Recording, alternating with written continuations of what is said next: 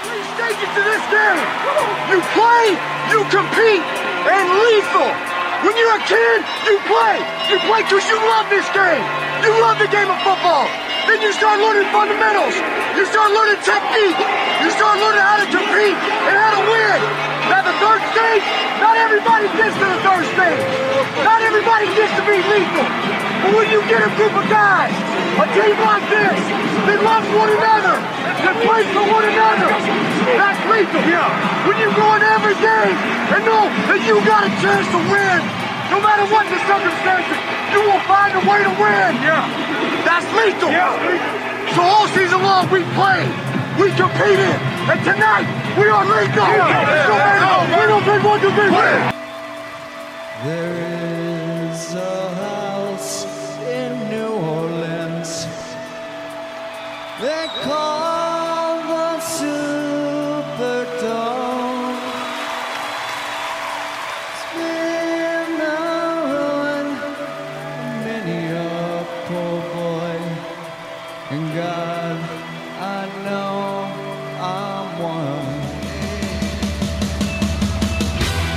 Começa agora We That Podcast. Informação, opinião e bom humor na medida certa. We, We, We That Podcast. Apresentação: Caio Rossini. Salve, salve meu povo, salve, salve minha povo, estamos começando mais um IDET Podcast, um IDET feliz, afinal de contas vencemos, estamos na final da NFC, está todo mundo ainda nervoso com aquele jogo. Eu duvido, mas eu duvido muito que alguém não tenha lembrado do jogo contra o Vikings depois que o Lutz perdeu o field goal. Mas em 2019, ou temporada de 2018, tínhamos um cara chamado Marshall Letmore para salvar o time de um início de jogo desesperador de Drew Brees. Para falar de tudo isso, a gente começa esse IDET Podcast de hoje assim.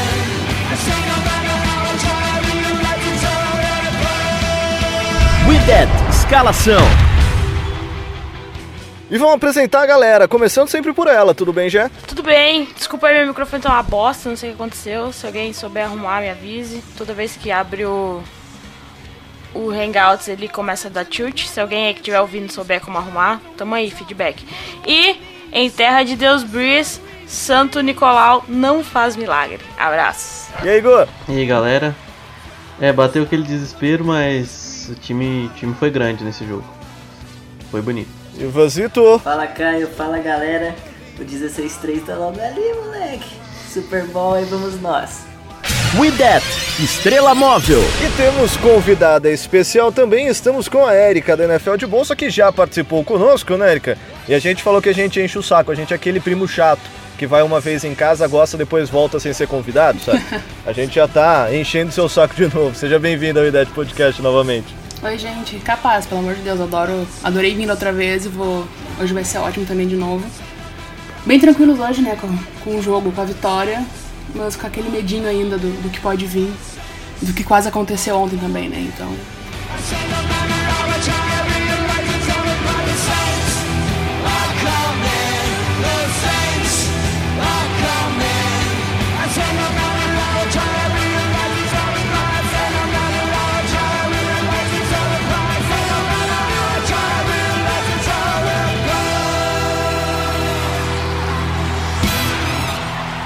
That Podcast. as the clock's hit zero. And they took the extra point. To get this off for the two-minute warning. A little surprise. Foles back throws. Intercepted. It went right through Jeffrey's hands. It's Lattimore.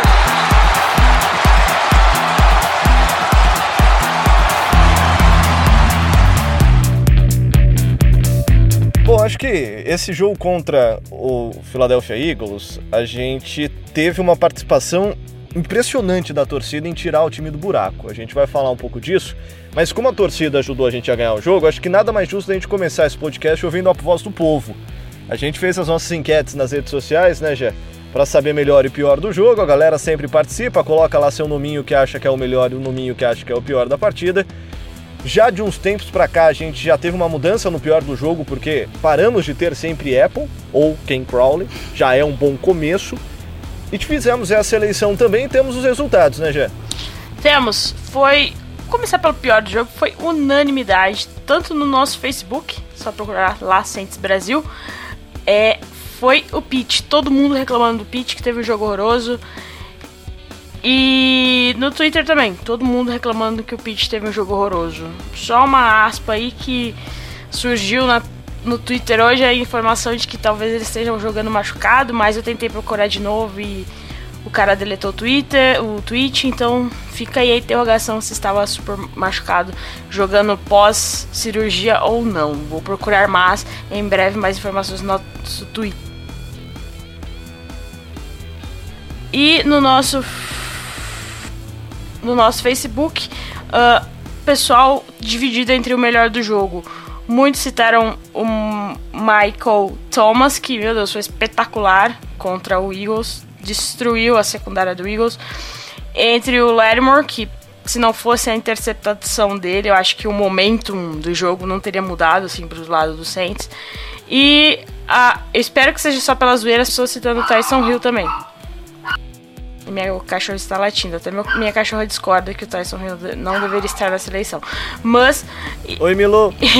mas muita gente falando também uh, da torcida, né? Que tava absurda, absurda contra o Eagles. É, e a, a torcida fazia tanto barulho quanto a Milu, que é uma torcedora nata do Saints. E a gente percebe isso pela empolgação que ela também participa do Dead Podcast. Vamos começar falando do Pete. A linha ofensiva, de uma forma geral, não teve aquela atuação de encher os olhos. Mas e o Pete, gente? A, a, informação que a Jeff falou veio até, se não me engano, do Nick Underhill, se não me engano, falando que ele quebrou a mão no último jogo da temporada regular, fez uma cirurgia na semana de, de bye e está jogando no sacrifício. É motivo para ele jogar tão mal? Sinceramente, eu não sei o quanto eu queria, talvez gente vocês talvez possam me ajudar sobre técnica de linha ofensiva, mas eu não sei o quanto a mão dele interfere porque ele estava jogando muito alto. Ele que ele, e, e, isso não tem a ver com a mão, tem que ver com a postura do tronco dele, né, com o quadril e tal. É, não sei, o, muitas vezes, tanto naquela, tem uma jogada que o Fletcher Cox joga ele no chão e ele agarra o Fletcher Cox para ele não matar o Reese. E tem outra que o Halotinata também vai jantar o Taysom Hill e ele agarra porque ele tá muito alto, ele não tá tendo controle e normalmente o, é aquele, é aquela história, né? O homem mais baixo ganha. Quem tiver mais baixo, mais bem, com centro de gravidade mais bem estabilizado, vai vencer. Por isso que me incomoda. E, e acho que o Caio comentou com a gente uh, depois do jogo que, tipo, chega uma hora tá todo mundo machucado. E a gente sabe que, por exemplo, o Armstead joga sei lá como, né? Ele tá jogando. É, ele deve estar tá dopado de, de relaxante muscular, porque ele tá todo quebrado, né? Ele rompeu o peitoral no, no, durante a temporada. É, o Ramchek tá machucado também. Né? Eu acho que os mais saudáveis ali o Anger e o Warford. E o, mas o Pitt é, é o alo fraco dessa linha ofensiva. A gente sabe disso dessa temporada. Né? Não, é, não é de hoje que ele não vem fazendo grandes partidas. Ele é o elo fraco dessa linha ofensiva. Ele já, já a gente sabe disso. Ele é um cara que veio para ser um left tackle. É só lembrar que ele é left tackle no college. Ele veio bem pesado. E ele vem sendo um titular regular, assim. Ele não é grande coisa. Ele vem tem bons momentos. Mas assim, ele não pode jogar tão mal. É muito ruim, são muitas faltas e nos playoffs e, isso complica demais complica demais, os times precisam ser disciplinados. Você, você vê o Patriots, o Patriots quase não faz falta. Tudo que você tem de, de modelo, você tem que olhar pro Patriots. E é só ver o que o Patriots faz nos jogos de playoff quando as coisas importam. É um time extremamente disciplinado. Né, durante a temporada inteira. E aí ontem o Patriots, se eu não me engano, ele teve 4 ou 5 faltas. Eu tenho que confirmar ainda. Foram 4 faltas. faltas. Holdings, false starts. 4 faltas. 30 jardas ao todo. Sabe, um jogador só. Fazer o time voltar 30 jardas num jogo que o Saints correu atrás naquela campanha maluca de 11 minutos, sabe? E o que chama a atenção dessa campanha, é, o Saints foi obrigado a conseguir 117 jardas, o próprio Drew Brees brincou, né? Foi um drive de 117 jardas pro Saints por causa dessas faltas do pitch. É, e outra coisa que chama atenção, eu tô puxando aqui o, o, o, a quantidade de snaps em relação a, a cada um dos jogadores do Saints, para a gente falar um pouquinho mais sobre isso. Mas o que mais chama atenção em relação ao Pitt é exatamente isso que o Igor fala. Porque o Pitt já não é aquele cara. Eu entendo você colocar o Armstead machucado. Porque, pô, o Armstead, mesmo machucado, ele joga pra caralho. E ele sempre tá machucado. E ele machucado, ele é pro bowler. Então, beleza, esse cara você põe no sacrifício. Mas o Pitt, se o cara operou a mão há uma semana e ele já é ok 100%, por que, que você vai colocar o cara para marcar um, um, um Cox? Não faz sentido, gente.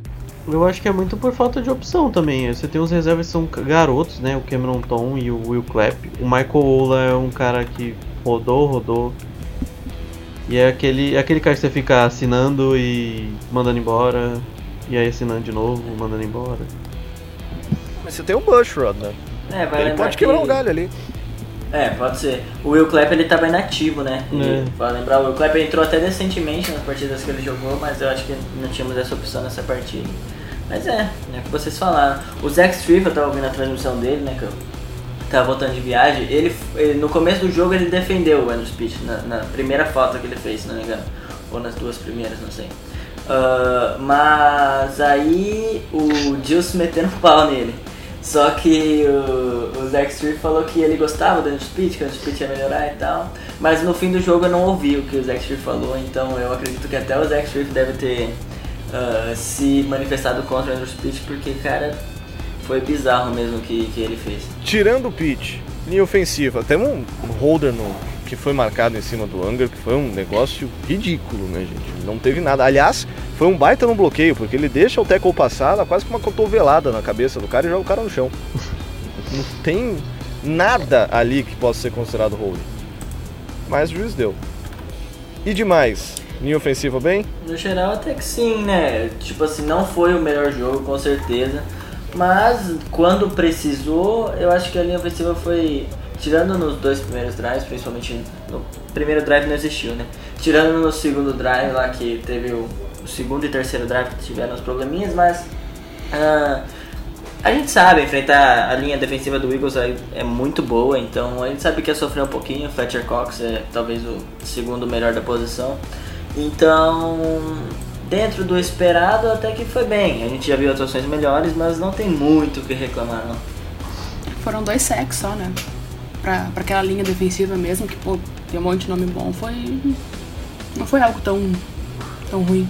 Eu consegui o snap count aqui, a linha ofensiva jogou todos os 77 snaps, incluindo o pitch.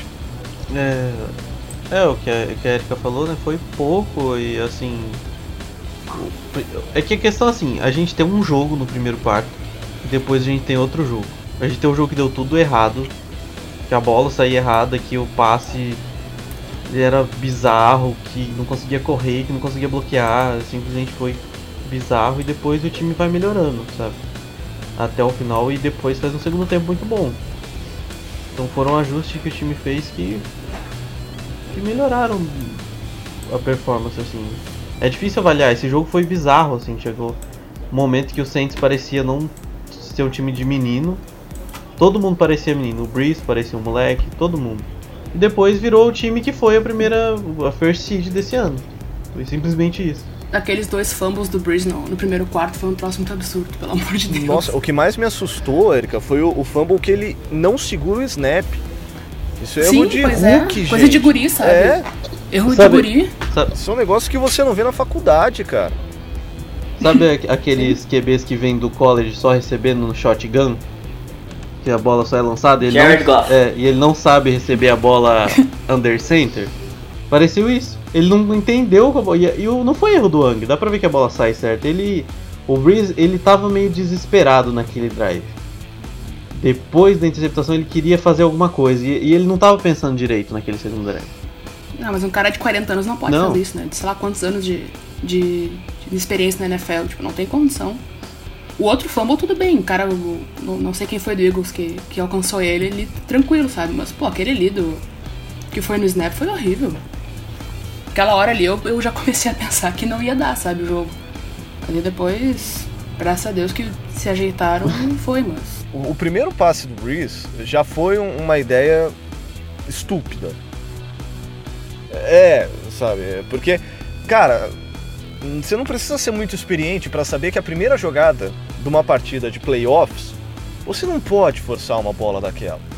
E pelo que eu vejo, a, a, a opção pelo Ted Ginn foi uma segundo, né, o, o second check. A primeira opção era para o Kirkwood, o Kirkwood estava bem marcado. Eu acho que a cagada dele foi que ele deve ter lido zona, aí ele quis colocar o Kirkwood no meio de uma zona, de repente ele viu que era man e o Kirkwood estava marcado, ele quis forçar a bola no Ted Ginn. Burrice, até a bola no, no Kirkwood, beleza. Você começar um jogo abrindo cinco recebedores, não sei o que, eu tenho algumas restrições. Mas tudo bem, vamos jogar. Forçar aquela bola é uma burrice, mas eu acho que o que mais bateu na cabeça do Breeze é que foi um erro é, de idade.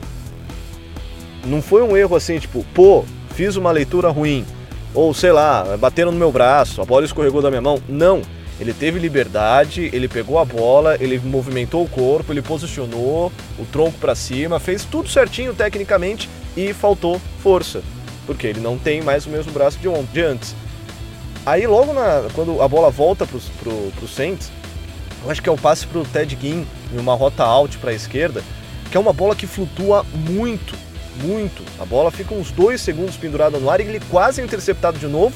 E se pegam aquela bola, era uma pick six. Ali você olhava pra cara do Breeze, ele tava desesperado, cara.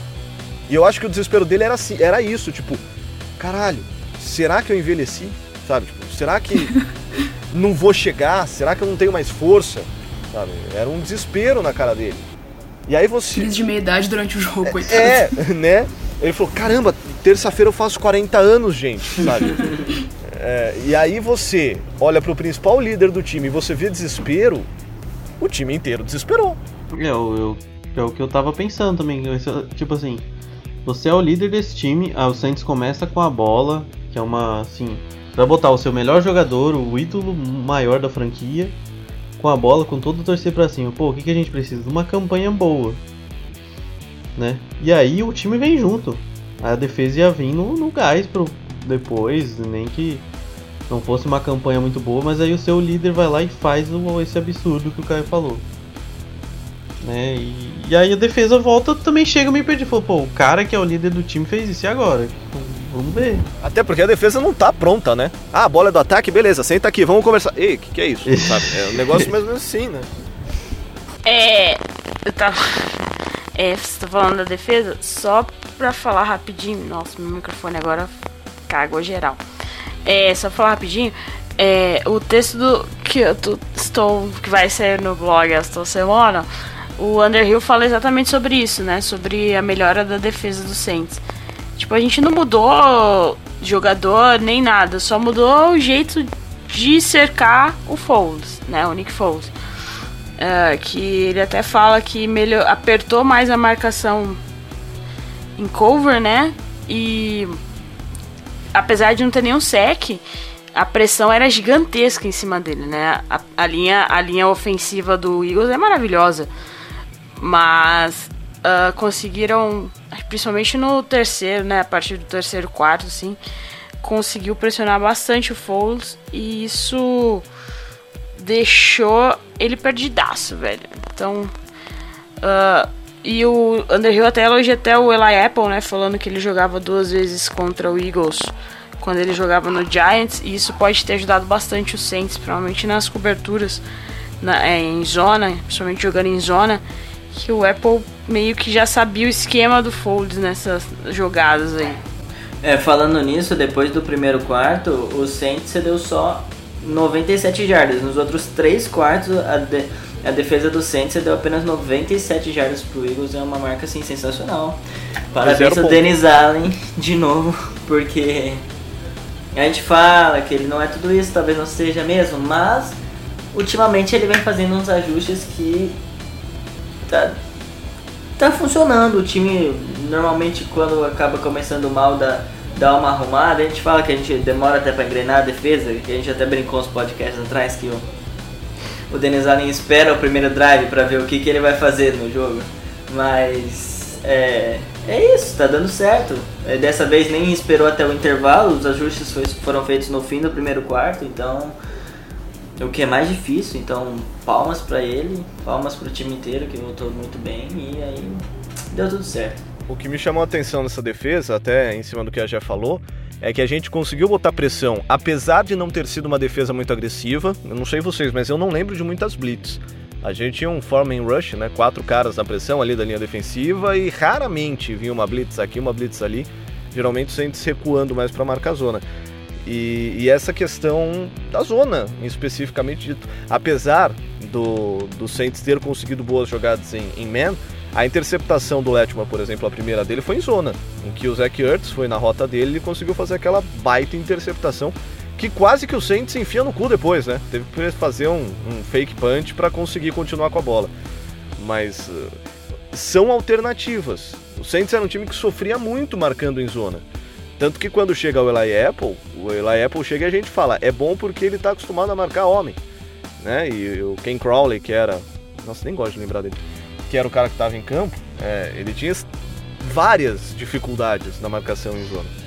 É, é adaptação. O, o, o, o Foles, ele tem problemas contra a marcação em zona. E a questão das blitz, o Saints tentou muito mandar blitz no primeiro quarto. Primeiro e segundo quarto. Só que aconteceu? O, o, o Eagles sabia de onde vinha o Eagles estava lendo essas blitz e, e favorece o Nick Foles essas blitz. Porque aí você faz o que? Você tem o Zach Kurtz, que é um recebedor gigante, um baita Tyrant, bateu o recorde de recepções. Você tem o Alshon Jeffrey, que é um, um gigante também. O que, que, ele vai fazer? Se ele está em pressão e ele e o Nick Foles estava lidando muito bem com a pressão das blitz, tomando paulada e lançando bola, ele vai jogar essa bola para cima e estava dando certo.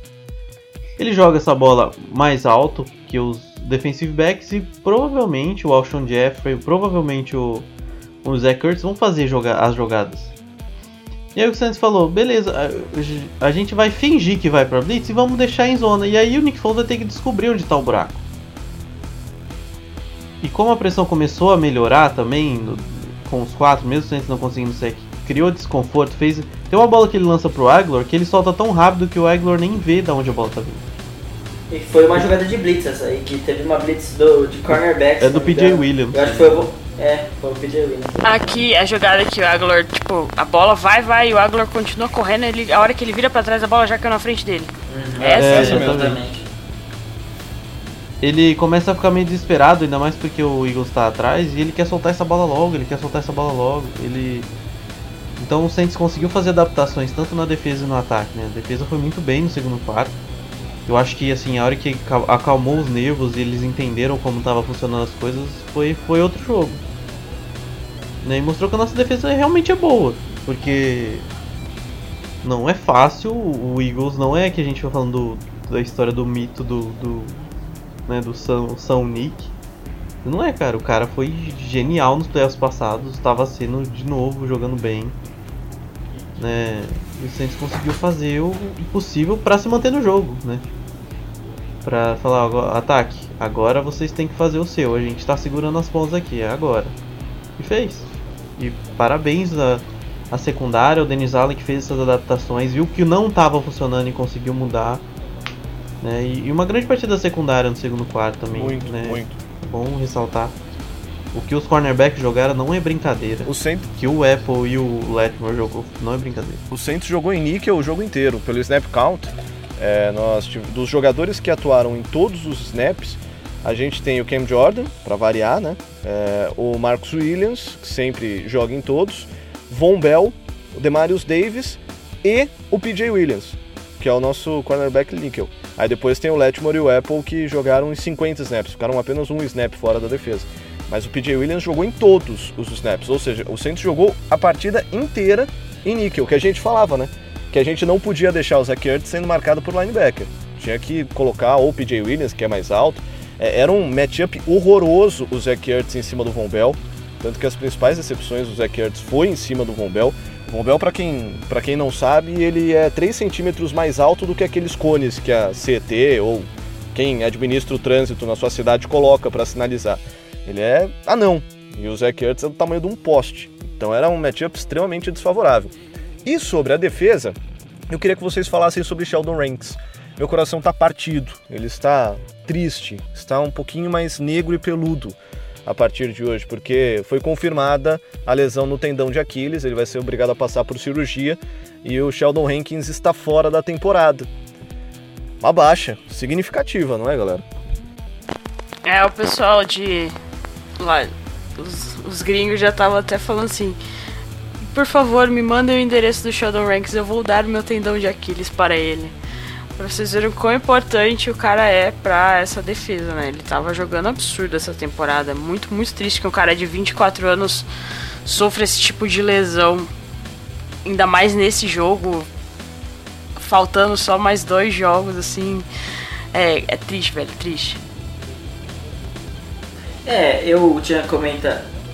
Né, é exatamente, exatamente isso que eu ia falar. Eu tinha comentado com vocês lá no grupo, porque é, eu, pela NBA, eu consigo saber desse tipo de lesão, quando o DeMarcus Cousins teve. Uh, e são mais ou menos 10 meses de recuperação e para cara grande, como é o Sheldon Rankins, como é o DeMarcus Cousins, é, é muito difícil você voltar em alto nível. Na NBA, por exemplo, só teve o, o caso de um jogador de todos os pivôs, no caso que tiveram lesão de tendão de Aquiles, que voltou alto, a jogar em alto nível na, né, depois do lesão tendão de Aquiles, porque o, os jogadores mais pesados eles normalmente se apoiam muito no tornozelo, nesse, nessa, nessa região do, do, do corpo, devido ao seu peso e tal. O defensive tackle é todo mundo sabe, é talvez a, a posição mais pesada da defesa, provavelmente. Então, é algo é algo preocupante, porque ele vai ficar fora dessa postseason e provavelmente na outra temporada, se ele voltar, vai ser mais pro fim da temporada, porque é uma recuperação de mais ou menos 10 meses, então já é uma coisa pro Saints pensando. Isso é difícil, né? Porque a gente perdeu duas temporadas atrás, acho o Nick Fairley, uma coisa tipo assim, é óbvio que era outro tipo de lesão, mas é exatamente, é demorado. A posição de defensive tackle a gente vai ajustando, vai ajeitando e essas lesões vão complicando a gente. Vale constar que o Star Wars jogou muito bem o jogo também, né? Segurou as pontas. Tomara que continue assim. Sim, eu ia perguntar pra vocês do Star Wars, que, que, que pô, se ele segurou bem, como ele jogou nesse contra o Eagles, que que teve tá, tá rolando no Twitter, uma, é, tá rolando na internet um, um, vídeo dele destruindo a linha uh, a linha do, do, do Eagles, tipo, ele empurra um cara e já corre, já tá em cima do outro e, e vai lá e consegue abrir caminho. É muito massa. É uma jogada em cima do Jason Kelsey, né? Que é um baita center. Um baita center, um dos melhores da liga. E o Stallard simplesmente joga ele pro lado como se não fosse nada e vai para cima do running back. É, talvez a questão do Stallard, ele é um reserva que vem surpreendendo muito. A gente eu lembro dele na pré-temporada e a gente falando, oh, esse menino parece ser um bom jogador, vamos ver até onde ele vai. E ele teve uma participação durante a temporada. A questão, eu acho que ele traz mais contra a corrida do que o pass rusher que o Sheldon Rankins estava sendo. Mas se ele for bom contra a corrida, eu estou satisfeito com ele, porque eu acho que o Animata pode ser essa, esse pass rusher dentro do, pelo miolo da linha.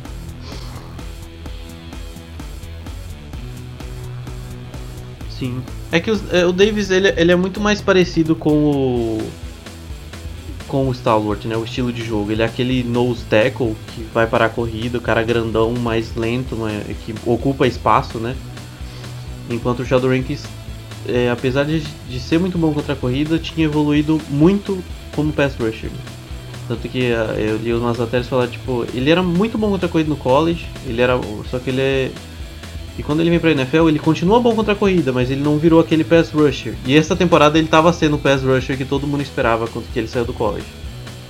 É, então vamos esperar que que o Davidson e o Stallard segurem as pontas né, no próximo jogo, que vai ser um jogo que o Saints vai precisar. E o Onyemata continue a grande temporada que ele está fazendo, né? Talvez pelo Ranks ter sido essa escolha de primeira rodada, ele tenha recebido muito, é, muito mais atenção do que o Animata. Eu acredito que o Animata receba o, deve, tenha que receber mais ou menos o mesmo tanto de atenção que o Hankins recebeu.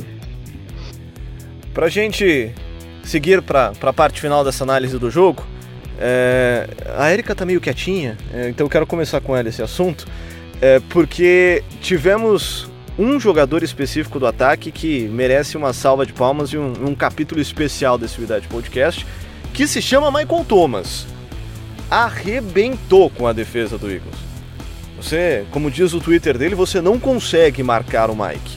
E ninguém consegue marcar o Mike. uma atuação espetacular do Michael Thomas. Queria que a Erika começasse falando sobre isso. Ah, o Michael Thomas é, é bola certa ali, né? Tipo, é só mandar pra ele que ele consegue dar um jeito de, de se livrar e fazer a recepção. É a bola de segurança, assim, né? Saiu uma, uma matéria muito interessante sobre ele, não sei se vocês leram essa semana, sobre a história dele, que ele era bem. Ele não era um bom jogador, assim, tipo, ele cresceu muito na força de vontade mesmo. Então é bem. dá pra admirar bastante, assim, porque além de bom jogador, ele, ele rala pra isso, né? Tipo, ele tenta bastante, assim, então. Mas ele, ele é um dos melhores wide da liga, né? Eu vejo os caras às vezes falando, os jornalistas falando de vários outros, eu fico, gente, pelo amor de Deus, se tem o Michael Thomas, sabe? Ele é muito bom, não tem. O problema é que é só ele, né? Tipo, de recebedor nosso, então. Eu acho que ele é o melhor recebedor da história do Saints. E por uma margem bem grande. Até porque a gente não teve muito recebedor É, assim sim. também na história. Por isso mesmo. É, sim, exatamente. Assim, não desvalorizando o Joe Horn, não desvalorizando o Marcus Colston, mas a gente tem que lembrar que o nosso melhor recebedor da história foi uma escolha de sétimo round. Foi uma cagada, né? Vamos combinar aqui. É um Kirkwood que deu certo. Exatamente. É, e o Michael Thomas, e, e é legal ver o Michael Thomas, Michael Thomas se dando bem nessa fase, porque assim, a gente tá vendo um Drew Brees que não é o mesmo Drew Brees de anos atrás, né? O Marcus Colston, que talvez seja o segundo melhor ou terceiro melhor recebedor, ele tinha um Drew Brees que tava no seu auge, né? Na sua, né? Com o braço mais forte, com tudo assim, eu acho que a fase do Breeze anterior era melhor, assim, principalmente em termos de força no braço. Conseguia. E o, e o Michael Thomas ele faz muitas jogadas com a bola na mão, né? Não era a especialidade. Ele ganha muita jarda, né, depois. Isso, desse- de- isso mesmo, depois da recepção, né? E, e isso é algo que o Santos precisou nesses últimos anos, até pela, pela idade do Breeze. E ele virou esse jogador, né? Aquele cara que o Breeze confia sempre. O primeiro cara que ele vai olhar é ele, mesmo se ele tiver marcado. Sim. E se precisar lançar nele marcado, ele vai marcar e aí a gente vê o que acontece.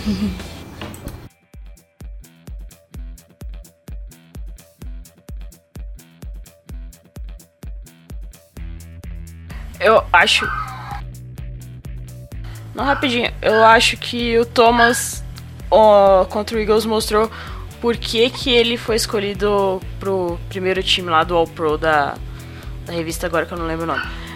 E acho que encerrou, né, a discussão de por que ele tá no primeiro time e não o Julio Jones ou outro wide receiver. Fica aí a dica. Eu acho que ele teve mais jardas do que o Eagles na partida inteira, um negócio assim, não foi? É, depois do primeiro quarto, teve um momento em que o ataque do Eagles tinha 90 jardas e o Michael Thomas tinha 100. Então ele terminou na frente após o primeiro quarto, já que eles terminaram com 97. É, ele terminou com 171 jardas. e Duas recepções. É muita coisa. E, e uma peça fundamental naquele terceiro, naquele drive de 11 minutos, que é o maior drive da história do Saints. né? Sim. E se eu não me engano é o segundo maior drive. Drive. Drive da história dos playoffs, um negócio assim. Eu, 11 minutos é muito tempo, gente. É muito tempo. Eu acho que é o maior, pelo que eu tinha Não, visto. acho que teve um em 2002, 2000, um negócio assim. Eu vi durante o jogo, então não gravei muito bem essa informação. Desde 2000. quando o Giants É contra o. Vikings. Desculpa, informação. Ah, foi aquele drive que teve um. Foi tipo aquele drive de. Ah, o, todo mundo começava a comemorar, mas ficava É. triste, tá ligado? Tipo desenho animado, sabe? Touchdown, falta. Primeira descida, falta. É, imagino- Saints. Pode, Mas pode falar aí. foi tudo combinado pra defesa descansar. Foi, a defesa ficou um quarto inteiro sentada. Eu acho que isso fez tava- muita diferença pro Saints no final. Eu tava lendo e falaram os. O pessoal da linha ofensiva falou que cansou demais aquele drive. Então eu acho que foi só muito bom o drive porque pontuou no final, né? Se não pontuasse ia ser. ia ser um desastre, assim. Esse drive foi importante, é, como a Erika falou. É, também ferrou a, a linha ofensiva, mas nossa defesa funcionou e a- a- descansou. E a defesa foi primordial no quarto quarto, né? Segurou muito bem. Eu acho que esse um quarto inteiro descansando fez diferença. Mas É, eu tô vendo muita gente falando aí pela internet e na televisão, em certos canais aí, não só no Brasil, como na gringa, uh, falando que como se fosse assim, não foi o, o Eagles perdeu, não foi o Saints que ganhou. E culpando só o, o wide receiver desde lá, o 17. Alshon Jeffrey. Isso, Jeffrey. Cara, não. O cara não tem culpa de nada. O Saints estava num momento absurdo, né? No, no terceiro e no quarto quarto, assim. Tem que dar. Tipo, você não precisa desmerecer o adversário para você. Uh, sei lá, justificar a derrota do seu time. Foi jogo jogado, como o Marcelão falou. Abraço, Marcelão. Falou lá no nosso grupo lá. Foi jogo jogado e, e foi um jogo limpo. Com, o Igor também tinha comentado isso. Não teve. Pelo menos do lado do Saints foi um jogo limpo.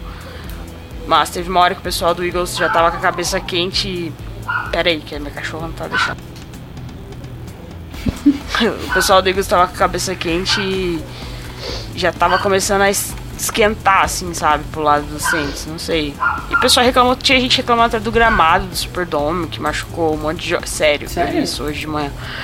Que tinha gente uh, que machucou muito o jogador do Eagles, que os calcanhares. É, só o Eagles, é, o gramado tava ruim só com o time, é. só. É, tipo. Ah, não é possível. Semana inteira eles teve alguns que não treinaram direito, o Bench não treinou direito também. É culpa do Sim, gramado. cara, né? não é. Tipo, não precisa desmerecer o Saints. Eu sei que o Eagles, o pessoal, o torcedor do Eagles, estava num hype absurdo por causa da vitória contra o. Contra quem que eles ganharam? Chicago. Bears, né? Uh, mas, assim, foi como. Eu só tô vendo na internet. É só o torcedor do Saints que fala assim: Meu Deus, ganhamos, graças a Deus, sabe? Deu aquele alívio. Mas tu vê do outro lado da bola assim, o pessoal só. Ah, foi o Eagles que perdeu, o Saints teve sorte, sabe? Como se fosse papinho. Aliás, é, se fosse aquele drop, interceptação. Ah. não é, cara? Não fosse, se não fosse, tivesse Aliás- entrado em campo, se não sei. é. Se a lua tivesse em Marte, o- sei lá. E o Twitter, as redes sociais, tá um chororô do cacete também da torcida do Eagles, né? Ah, porque botaram a música no vestiário que era do Eagles. Ah, que o Sean Payton pediu um timeout em primeira descida quando o jogo já tava ganho. Ah, que bando de frescura, cara. Ô, os caras botaram a música no vestiário. Deixa os caras, sabe? Ganharam o jogo, vocês querem que ganhe o jogo e fique lá, ô, ganhamos, ah, parabéns, dá um abraço aqui, legal, vamos pagar. Você vai almoçar amanhã? Pô, ah, meu filho tá ali, ó, vou buscar meu filho. Deixa os caras comemorar, estão dentro do vestiário, ninguém brigou com ninguém. Como a já falou, o Saints em nenhum momento foi desleal durante a partida. Aliás, o Eagles sim. Teve um cara que deu um teco no Camara e depois ficou sambando em cima dele e ganhou uma faltinha pessoal de 15 jardas para deixar de ser tonto. E um outro Teve um que mandou a torcida calar a boca, né? é, então. E um outro defensive tackle que na, na última jogada de, de ajoelhada do Saints deu um- dois tapas na cabeça do Bushrod que o árbitro teve que ir pro meio tirar ele lá. Isso é jogar sujo. Você botar uma musiquinha lá que significa, ah, é importante essa música pra gente porque a gente ganhou o Super Bowl ouvindo ela. mano. Ah, ah, dormir, vai chorar na cama. É um pouquinho mais quente, gente. Vocês acham que, se, por exemplo, o Saints perde semana que vem pro Rams? Deus nos livre, meu Deus, nos livre disso. Que a primeira coisa que vai rolar no vestiário do Rams não vai ser a desgraça do shop, do, daquele shop style lá. Shop style, não sei falar, desculpa. Que o Ted Bridgewater dança toda vez. Já foi assim quando o Saints perdeu lá pro, na última semana pro Panthers. É, não sei quem já fez isso. E, mano, a gente ficou bravo, mas ninguém ficou chorando no Twitter, velho, sabe? Eu entendo a importância da música pros caras, mas, meu, é um jogo, vai ter mais temporadas da NFL, o Saints pode se ferrar semana que vem, na próxima temporada, sabe? O pessoal tá levando o negócio assim num nível absurdo, velho. Vamos ser fe... vamos espalhar amor, minha gente, pelo amor de Deus. Vamos... Ah, não, não, não. Essa música foi patenteada pelo Philadelphia Eagles. Só torcedor do Eagles pode ouvir e tocar em voz alta. Se alguém de algum outro time tocar essa música, é imediatamente preso por estar ah, Ferindo direitos autorais. provocando Exatamente. torcedores do Eagles. Sabe, cara, eu entendo a frustração da derrota. Nós passamos por isso na temporada 2018. Se Doeu. tem alguém que manja de frustração, é a gente. Sim, doeu demais contra o Vikings. A gente chorou, mas Faz a gente não desmereceu o Vikings, entendeu? A gente ficou puto com com, com o Marcus Williams, ficou puto, sei lá, com, com o vento que tava errado, com mas a gente não desmereceu o Vikings. Na outra semana a gente tava zoando o Vikings porque eles perderam. É a vida que segue, entendeu? É assim. Vai ter umas alfinetadinhas de vez em quando, mas é do jogo, velho. Com respeito é do jogo. Tem que ter respeito com o adversário, só isso. E sei lá. Ah, fica aí o recado aí. Não sei se vai ter algum torcedor do Eagles ouvindo a gente. Mas é isso aí. Tudo sobre o New Orleans Saints é no We That Podcast.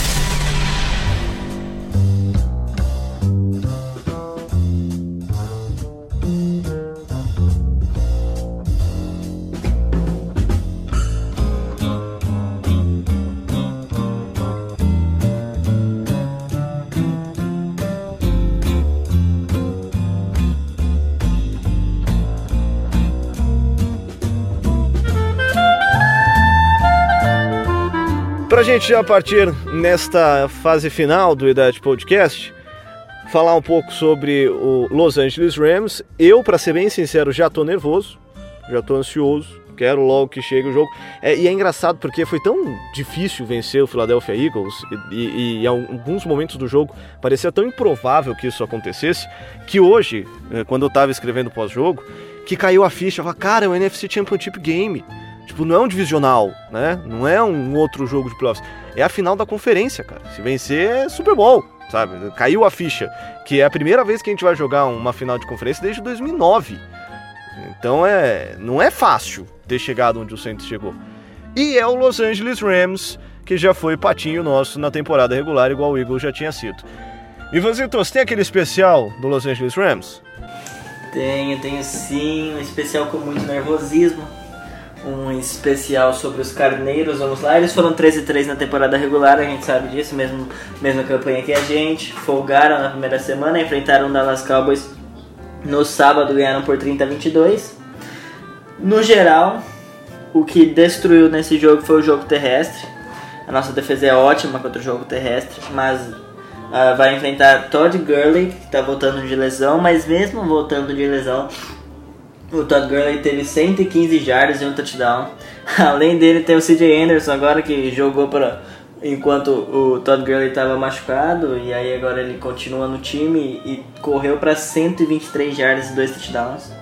Jared Goff foi razoável porque não precisa pontuar, não precisou fazer nada nesse jogo. Ah, mas é isso, é um ataque muito forte. é, teve, foi o segundo melhor da liga em pontos por jogo, em jardas por partida. Então é de se esperar um, um, um jogo de pontuação alta, provavelmente, mesmo com a defesa do Saints boa. Mas a gente viu na temporada regular foi 45 a 35, né? Então é óbvio que é um jogo totalmente diferente. Ah, mas não não dá para subestimar esse ataque que ele funciona muito bem. Ainda tem o Cooks, os- o Woods. Além de ter uma OL muito boa, é a sexta melhor da liga, cede menos de dois sacks por partida. Ah, já pro lado da defesa, ah, essa defesa é recheada de nomes bons. Assim, se você olhar nome por nome, deve ser a melhor defesa da liga. Porém, não sei o que acontece. Eles têm na linha defensiva o Sul, o Aaron Donald, que provavelmente tá tendo uma das melhores temporadas da história de um jogador de defesa. Pra mim, se fosse ver no, no liso mesmo, no geral, ele poderia ser considerado um cara para ser MVP, assim, e se ele fosse não ia achar nenhum absurdo, que é muito difícil. Tem o Dante Fowler, o Brockers nessa linha defensiva, porém ela é apenas a- foi apenas a 17 na temporada sacando o QB.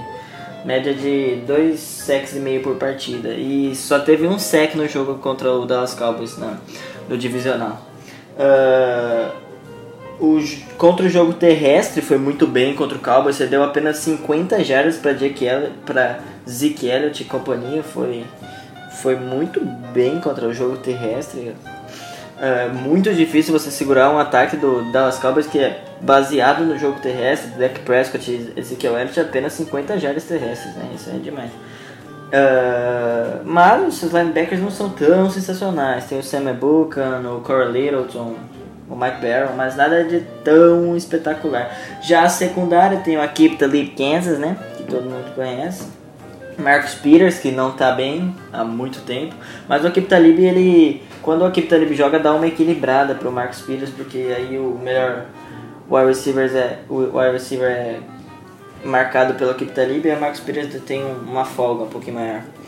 Uh, o Lamarcus Joyner joga muito também, mas no geral é uma defesa boa, tem ótimos nomes, mas não é não é muito boa. É, foi apenas a vigésima da liga, com média de 24 pontos cedidos por partida.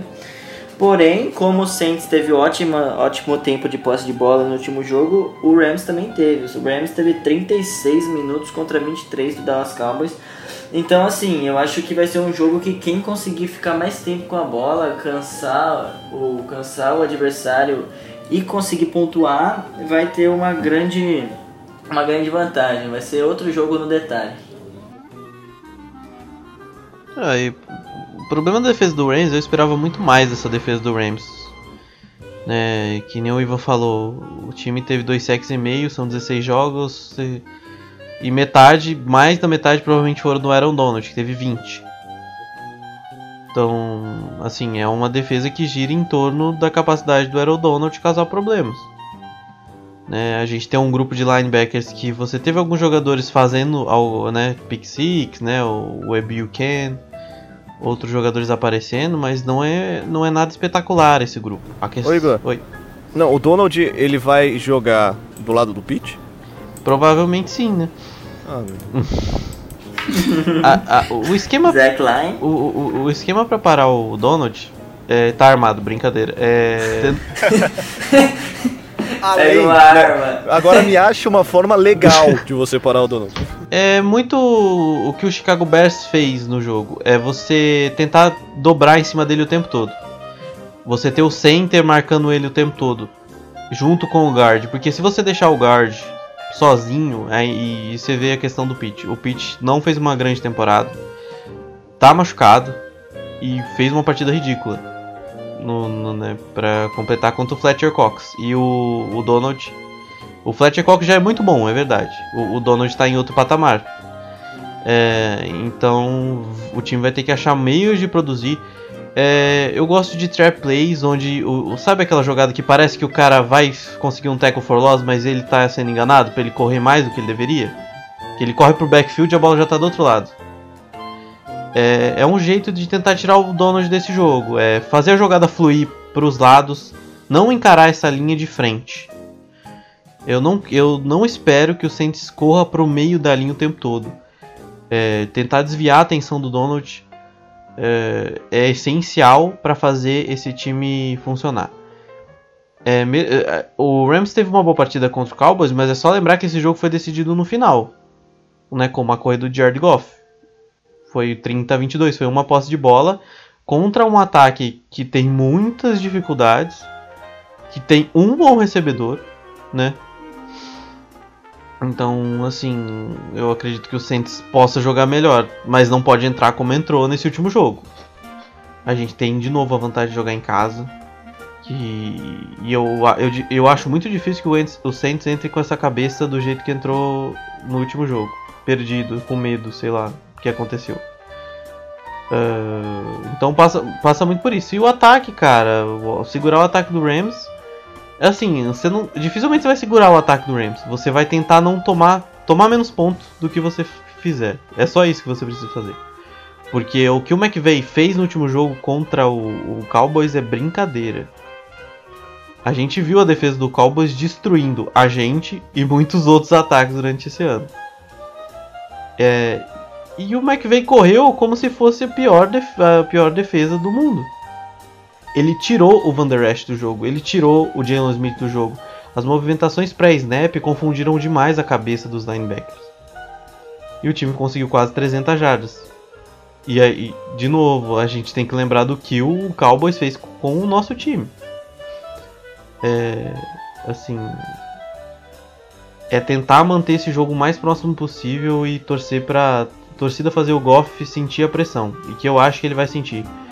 O.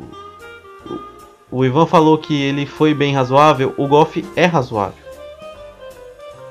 Eu não acho que o Goff seja um grande quarterback. Eu não acho que ele vai se. O Igor, o Igor acabou de dar a vitória para o Rams domingo. Parabéns, Igor. Muito obrigado. 600 jardas lançadas. 600 jardas lançadas. 7 touchdowns. 30 no Apple, Não. 30 no Lattimore. Parabéns, Igor. Esse Obrigado. negócio de zica não existe. Isso não existe. ah, se- É igual ponto. Não existe. Perdi até meu raciocínio. Eu já, perdi- Desestabilizei o, o coleguinha. eu já me pego sozinho falando e vocês me ajudam ainda. mas, mas, assim, pra mim é muito verdade. O, muito do que o Goff faz, e eu, não tô falando que o Goff é horrível, tá? Eu, tô achando, eu acho ele um regular pra bom. Muito do que o Goff faz é o McVeigh que facilita o sistema. É o McVeigh que dá muitas jogadas pro Goff. E isso não sou eu que tô falando, é você pegar ou assistir o Goff jogando. E você vê como em algumas partidas esse ataque podia ter sido muito melhor e não foi porque o Goff errou passes para jogadores livres. Mandou underthrow, fez a leitura errada. Ele é um jovem, ele pode melhorar, mas eu não acho que ele seja um grande QB. A- o grande ponto desse ataque tá no banco. É o McVeigh. O McVeigh é sensacional. Poucas vezes você vê o McVeigh. Assim, eu acho que eu vi. Naquele jogo contra o Eagles ele sofreu muito. Muita pressão no Goff. Aquele jogo. A linha. Acho que foi a pior partida da linha, defens, linha ofensiva. Esse jogo e o jogo contra o Bears. Foi os dois jogos que o Goff não teve paz e cometeu erros mentais. Demorou pra soltar a bola. Sofreu fumbles bizarros. Tem uma interceptação que a bola tá. Ele joga a bola pra baixo. E a bola cai com o jogador do Eagles. É, então o Goff a gente já sabe. É tentar pressionar ele o máximo possível. Contra o Bears, né, também. Exatamente, contra o Bears e contra o Eagles. Foi quando ele sofreu mais, porque ele tinha muita pressão. Né? E ele é um cara que não, não, não, não vejo lidando tão bem com pressão. Eu não vejo ele tirando coelhos da cartola, sabe? Tipo, o que o Mahomes faz, o que o Breeze consegue coordenar o pocket e fazer funcionar. O que o Tom Brady consegue fazer com o pocket na cara dele. Eu, eu, eu não acho que o Goff esteja no mesmo patamar que os outros três quarterbacks. Mesmo o Breeze não estando jogando no mesmo nível. Né, o Breeze ontem, quando ele jogou bem, foi quando ele conseguiu controlar o pocket, fez os passes de 15, 20 jardas dele e ele fez o ataque andar. Quando a cabeça dele estava no lugar, as coisas andaram pro Saints. É, então eu não acho que o Goff esteja nesse mesmo nível. E ele vai jogar num ambiente muito hostil. Se o Dome estava alto semana passada, imagina depois de virar um jogo quase perdido, né, com tudo o que podia acontecer com a torcida, a torcida vai se inflar porque foi parte importantíssima, né? E a torcida sabe disso, que foi parte predominante assim para essa virada. É, vai ser um inferno na cabeça do Goff. E aí é que eu quero ver como o Goff vai lidar. Se ele fizer uma boa partida, parabéns, né? É, você mostrou que você pode ser um grande quarterback. Só que, sinceramente, eu não vejo o Goff fazendo isso. E no ataque tem que soltar a bola rápido. Passinho curto, abrir o campo. É, tentar correr para os lados. Eu quero ver o, o Saints testando as laterais do. Porque o, os edges do. Do Rams não são fortes, né? O Dante Fowler Jr. tá começando a parecer um bust. Ele já é um cara que todo mundo fica assim com medo de falar, mas eu acho que ele a gente já sabe, né? Que ele não vai ser o que todo mundo esperava. Ele teve um problema no joelho, no, logo no, no primeiro treino da carreira. Mas eu acho que ele não, não vai ser nada. E. E assim, não forçar essa corrida em cima do. Do Aaron Donald. O Sul também não faz uma boa, boa, boa temporada. Né? Eu não, não vi uma boa temporada do Endam com o Sul. Nem contra a corrida. Porque esse time sofre bastante contra a corrida. É, é, não, e, e nem pressionando o quarterback. Ah, então eu quero ver o Saints sentando mais lateralmente. Sabe aqueles toss que o Saints cansa de fazer? Principalmente pro Camaro. Eu quero ver o Saints fazendo isso. E falando em defesa, é, o Marcos Peters já tá falando bobagem no Twitter, né, já? Tava lá, tava lá o garotinho, Marcus Peters. Ele tweetou que esta semana era a semana de. de. Como que é? Que eles estavam famintos, era a semana de gumbo, gumbo, não sei falar, desculpa aí. Que é um prato típico de Nova Orleans. Porém, entretanto, sobretudo, ele é aquele leãozinho de Twitter que fala, mas viu que deu mal, pegou mal e apagou. Mas a internet vive de, print, de prints e temos o print. A gente deu retweet lá no nosso, nosso Twitter, arroba Brasil09. Só ir lá ver. Meu sonho é que ele tente marcar o Thomas. Sonho de princesa ele marcando o Michael Thomas. Sinceramente, se o Michael Thomas fizer outro touchdown em cima dele, o, o Michael Thomas devia atender o telefone de novo. Sinceramente, não ligo louco. as 15 jardas. Atende o telefone de novo na cara do, do Marcus Peters. Pelo amor de Deus. Vamos lá, pra gente terminar, palpites. Agora é a hora que eu gosto de queimar todo mundo.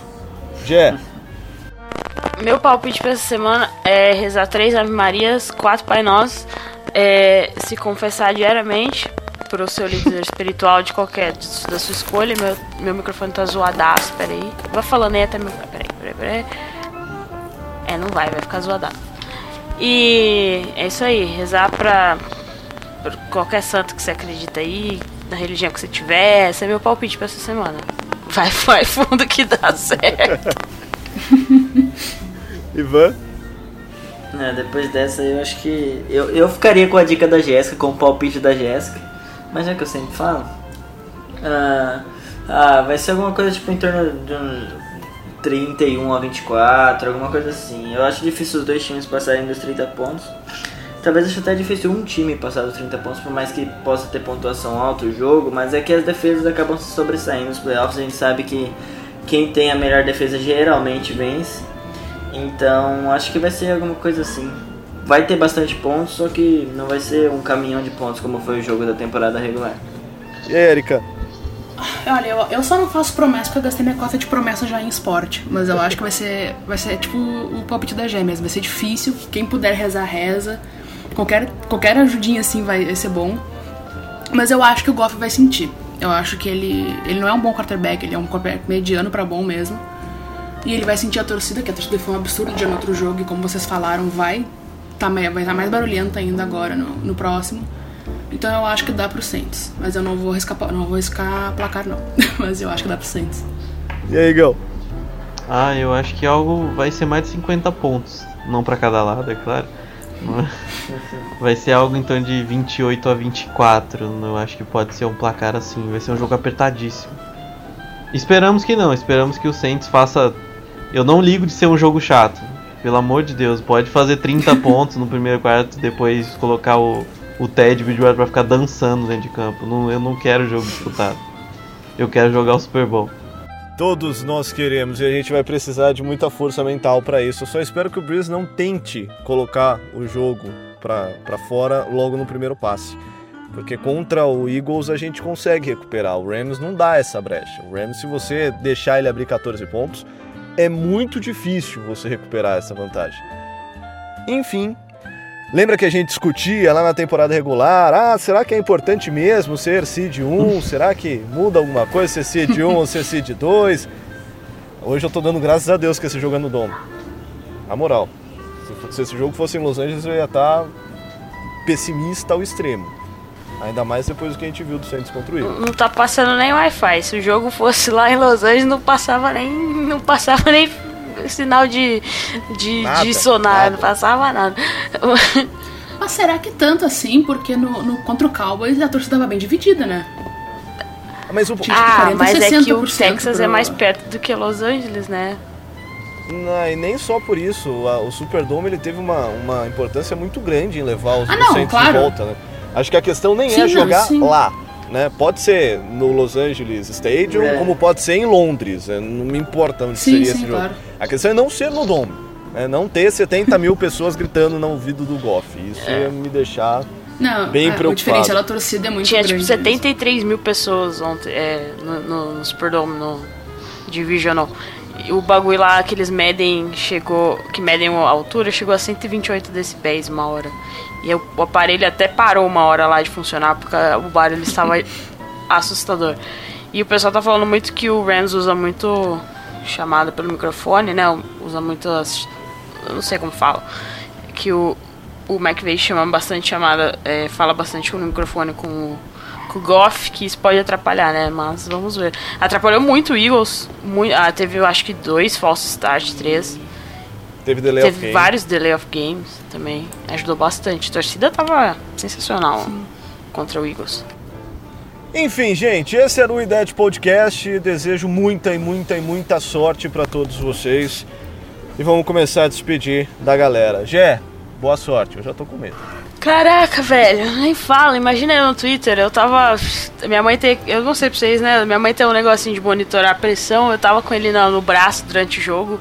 Teve hora que. Isso porque eu tava sentado assistindo o jogo. Teve hora que o bagulho chegou a 125 batimentos cardíacos aí por minuto. Eu quase tive um infarto. Uh, mas é isso, galera. Abraços. Abraços para todo mundo lá do nosso grupo do Telegram. Hoje não deu tempo de pegar nomes para mandar abraços, então eu tô mandando abraços pra geral aí.